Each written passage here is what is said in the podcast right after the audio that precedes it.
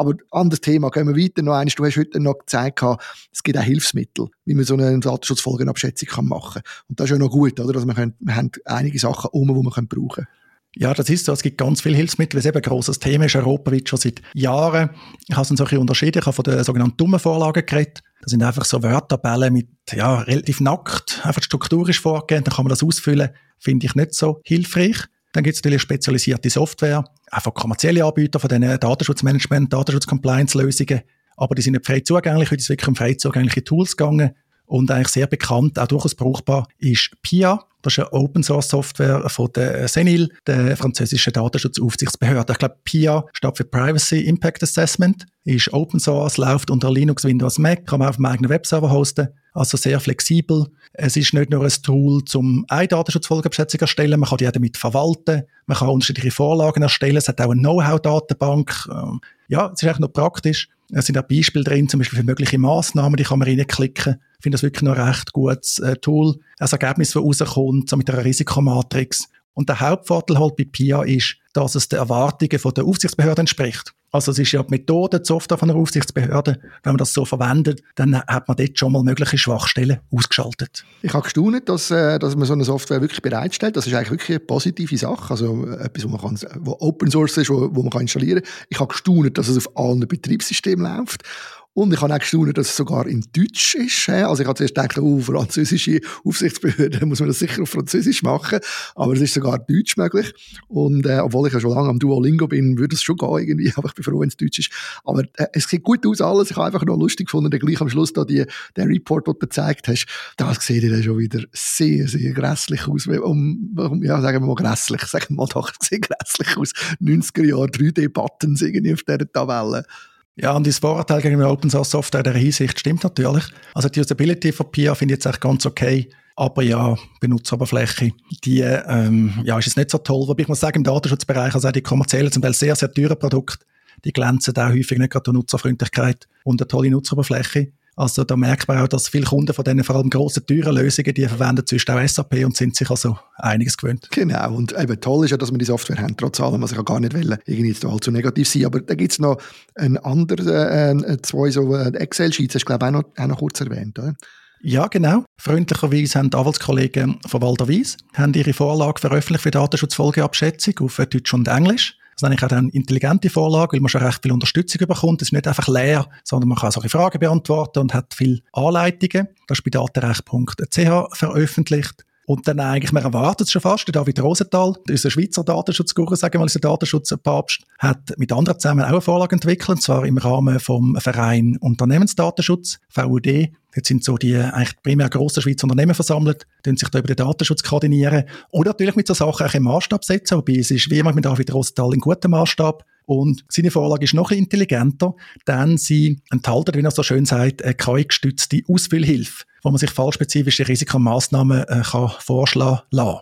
Er sagt zu Recht, wenn ich das richtig im Kopf habe, hat mal bei LinkedIn etwas geschrieben, ja, so ein die Fantasie anregen.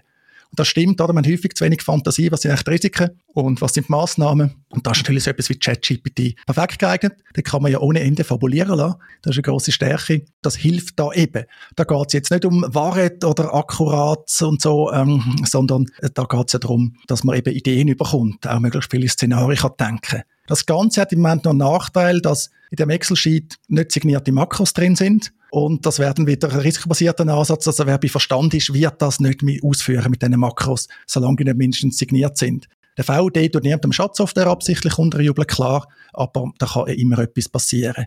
Es gibt aber auch eine Version ohne Makros. Die hat dann einfach nicht die Integration. Und was wirklich super ist, Prompts sind eben offengelegt. Also muss nicht eh dann die Schnittstelle zu der GPT-API konfigurieren von OpenAI und die Prompts sind offengelegt. Also man kann mit denen auch selber arbeiten, also einfach selber chatten. Es langt der GPT 3.5, also Gratis-Version. Wenn man ChatGPT nutzt, kommt man schon sehr weit. Und eben, wie immer, man kann die Prompts verbessern, anpassen. Also, ich finde eigentlich so eine intelligente Vorlage, sechs äh, von Walter Wies oder sechs vom VUD, plus noch in ChatGPT, da kommt man also sehr weit bei so einer Datenschutzfolgeabschätzung toll, interessant finde ich jetzt vor allem auch, dass da mal ein klares ein Praxisbeispiel ist, wo, wo, äh, wo KI-Lösung, also eine LLM-Lösung nicht benutzt wird und, und funktioniert und, und Nutzen stiftet, offenbar. Das ist auch noch, auch noch cool an dieser ganzen Geschichte. Ich würde sagen, ein wichtiger Punkt haben wir gar noch nicht angeschaut und da sind wir aber schnell durch. Wenn muss man das eigentlich machen? Und dort hast du eigentlich gesagt, im Anhang oder Anschluss an deinen Kollegen aus Deutschland, eigentlich im Zweifelsfall machen, oder? Ja, also der Stefan Hansen Öst, sagt der deutsche Datenschutzguru. Und ja, er hat mal gesagt, in Dubio pro Datenschutzfolgenabschätzung, also eben, es ist halt anstrengend, aber wenn man ein bisschen drin ist und so, die muss auch nicht immer riesig ausfallen und man sich, sich halt sehr gut abmacht, sich auch wichtige Gedanken.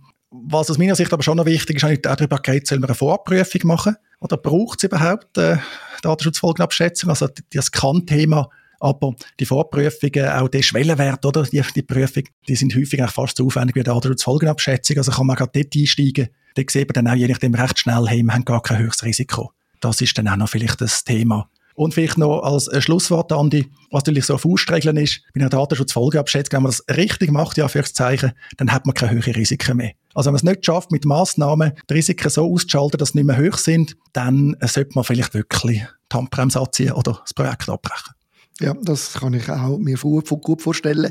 Ich glaube, vielleicht noch zum Mitgehen den Leuten, die jetzt da zulassen, einfach mal so eine machen, macht durchaus Sinn, auch wenn man jetzt nicht unbedingt äh, grosses Gefühl hat, man müsste das wirklich haben, weil ich glaube, das führt dazu, dass man sich sehr viel mehr bewusst wird, was man eigentlich, was so eine Datenbearbeitung alles beinhaltet. Also ich glaube wirklich, dass man etwas kann lernen, wenn man das mal versucht durchzuspielen aufgrund von so einem Beispiel, dass jetzt die Software oder so eine Excel-Sheet nimmt oder auch eine dumme Vorlage, wie du genannt hast. Ja, genau, dumme Anführungszeichen ist mir wichtig. Und ja, auch wenn man eben zum Beispiel Datenbearbeitungen von anderen kritisiert, dass man einmal das, was man hat, Informationen mal durchspielt, weil dann kommt man zum Ergebnis, ja, man kann das schon vielleicht blöd, schlecht, ablehnenswert finden, aber man kann sich dann eben vielleicht auch vorstellen, was die vielleicht machen, dass eben das Risiko dann nicht mehr hoch ist, wenn es am Anfang überhaupt höher war. Videoüberwachung ist immer so das Thema, oder eben die ganze KI-Thematik, natürlich auch ein mediales Thema, wo man sofort Aufmerksamkeit generieren kann. Oh, Kameras mit KI, die machen irgendetwas. Es ist wichtig, dass man genau anschaut. Nicht unkritisch hinein, aber auch nicht in die andere Richtung überborden. Ja, vielleicht auch für Verantwortliche, oder? Was mir jetzt in den Sinn kommt, Swiss ist gerade in den Medien gewesen, weil sie Passagiere zählen in den Flügen, auch wegen KI gestützt. Da gibt es auch ein gewisses Misstrauen. Was ich jetzt so gelesen habe, macht es wohl noch recht gut. Aber auch dort können wir mal Transparenz schaffen. Also für mich ist klar, dort hat Swiss müssen eine Datenschutzfolgenabschätzung machen und tun doch die mal veröffentlichen. Dann können alle, was sich dafür interessieren, das anschauen. Wäre fachlich noch spannend, aber überhaupt, also einmal mehr an die Transparenz, Open Access schafft Vertrauen. Genau, und das auch bei dem sehr interessanten Thema, wo wir jetzt da besprochen haben. Danke, Martin.